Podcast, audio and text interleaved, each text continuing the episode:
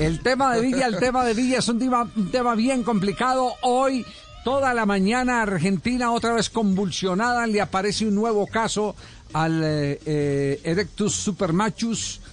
Eh, ¿Ustedes no vieron alguna? ah, ustedes son muy pelados, una película de, de Lando Busanga. Marco con Una- el 4 yo. Una, No, no. una acto- un actor eh, italiano que No. protagonizó el Tirioquista.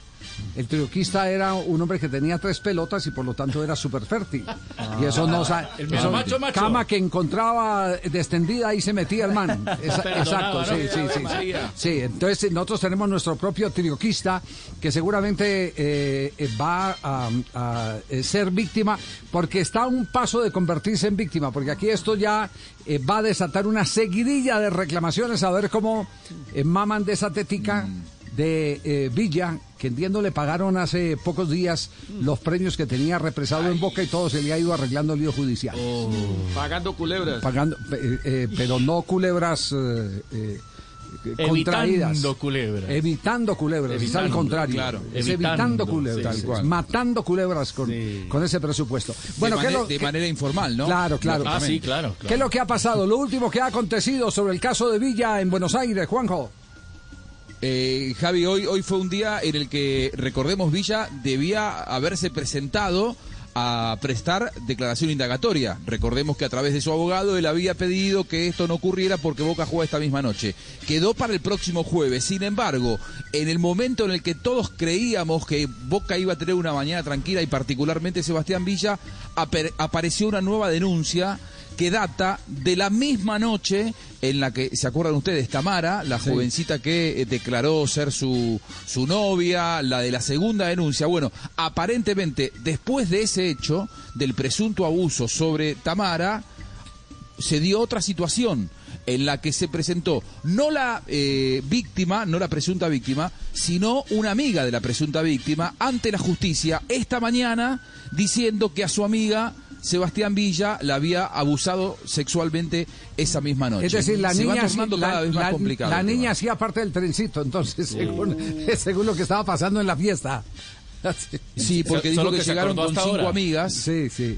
Sí, di- dice, dice que tenía temor, la- que su amiga no quiere declarar todavía, que no se presentó ante la justicia porque está asustada, pero que bueno, que su amiga fue abusada sexualmente. Re- eh, repito, la que se presentó hoy ante la justicia no es la víctima, sino una amiga de la víctima. Así lo contaban, escuchen, en América Televisión esta mañana, cuando se comenzaba a notificar en todos lados entonces que apareció una tercera denuncia sobre Sebastián Villa. Una situación que a mí me- da la misma sensación que usted, don Javi. Esto no va a terminar nunca. ¿eh? Hay, uno ya se pregunta hasta cuándo van a aparecer este tipo de, de denuncias. Así lo contaban en América Televisión en la Argentina esta mañana. Ayer, como ustedes ven, documento absolutamente oficial, esto no lo hice en una computadora ni nada, ahí están las firmas de los eh, intervinientes en la declaración de la chica que estuvo esa noche también en la casa de, de Villa. Fíjense lo que dice acá, le pregunto a Tamara, la denunciante, che, ¿dónde está mi amiga que no la veo? Está en la pieza... Con Villa. Está en la pieza con Villa. Hasta ahí vos decís, bueno, nada, nada, nada. Na- nada fuera de lo. Sí, contó que no era la pieza de Sebastián, estaba en la pieza de otro. Félix, recuerden ustedes que siempre les vengo contando, es el mejor amigo de Villa. Ahí fui y me metí. Estaba Vikingo, el hombre de seguridad de Villa, quien estaba en la puerta de la, de la habitación. Paso por encima de él. Yo le venía insistiendo que la llamara a Flor. Flor es la chica que estaba con Villa, que teníamos el auto afuera y él no la llamaba. Entonces fui y me metí. No sé si él atinó o no agarrarme. Cuando abro la puerta, la veo a mi amiga que sale y tenía los ojos todos llorosos. El relato de Gustavo Gravia en América Televisión va a continuar involucrando más gente. Ahora el vikingo, hombre de seguridad que en ese momento trabajaba con Sebastián Villa.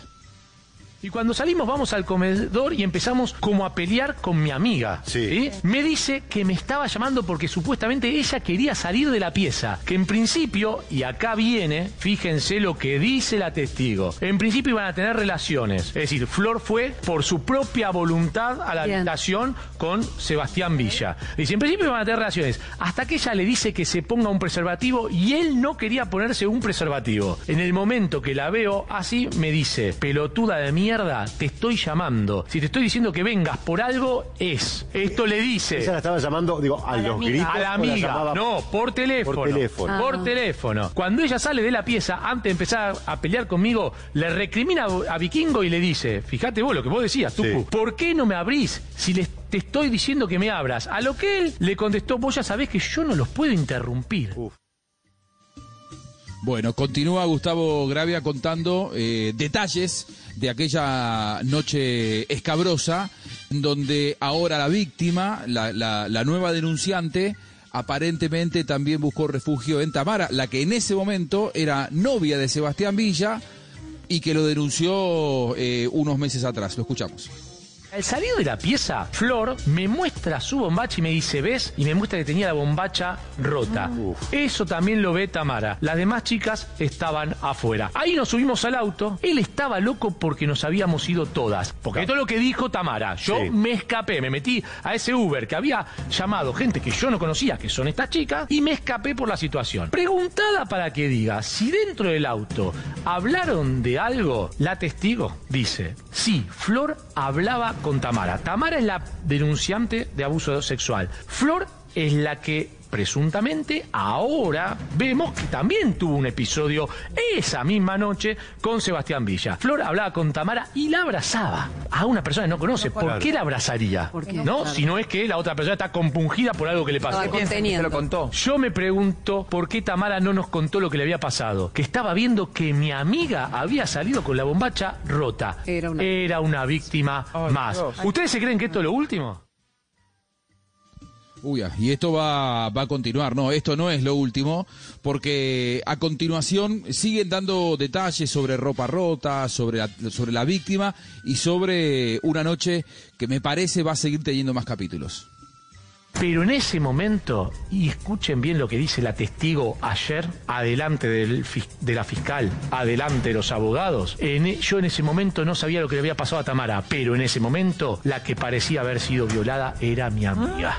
Claro. Uy, Dios. Claro. La persona que hablamos que tiene el, el nombre de Flor. Preguntada para que diga si su amiga hizo alguna denuncia por lo sucedido, manifiesta no. Es un tema de ella. Yo le dije, vamos a denunciarlo, pero ella me dijo que no, porque él era un jugador de fútbol y ella no tenía más pruebas que la bombacha rota.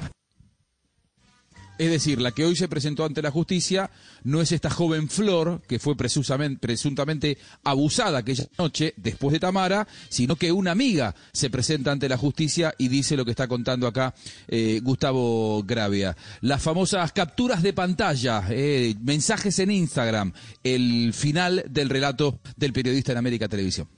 La señora agente fiscal, la fiscal se llama Vanessa González, solicita a la declarante si puede aportar las conversaciones mantenidas con. Tamara mediante la red social Instagram, a lo que manifiesta que sí le da.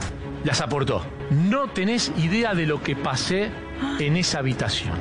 Esto es la testigo con Tamara, que es la primera denunciante. Le dice, ah, ¿viste qué feo? ¿Te acordás cuando Flor te dijo lo que le había hecho? Es decir, él está en un eh, mensaje de red social, le está diciendo, ¿vos te acordás lo que le había hecho Flor? Claro. Sí, está mostrando una prueba de lo que ella declaró después en la justicia Lo que sigue abajo es tremendo.